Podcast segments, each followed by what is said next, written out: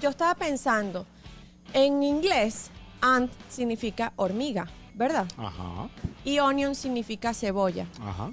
Entonces, No me está Antonio gustando. significa hormiga encebollada. Ahora que tú lo dices. Es posible, ¿eh? Yo lo había visto en Instagram, pero no entendía. Ah, Explicado así. Anda pa'l diante, mira, Ah, Loco, madre. sí.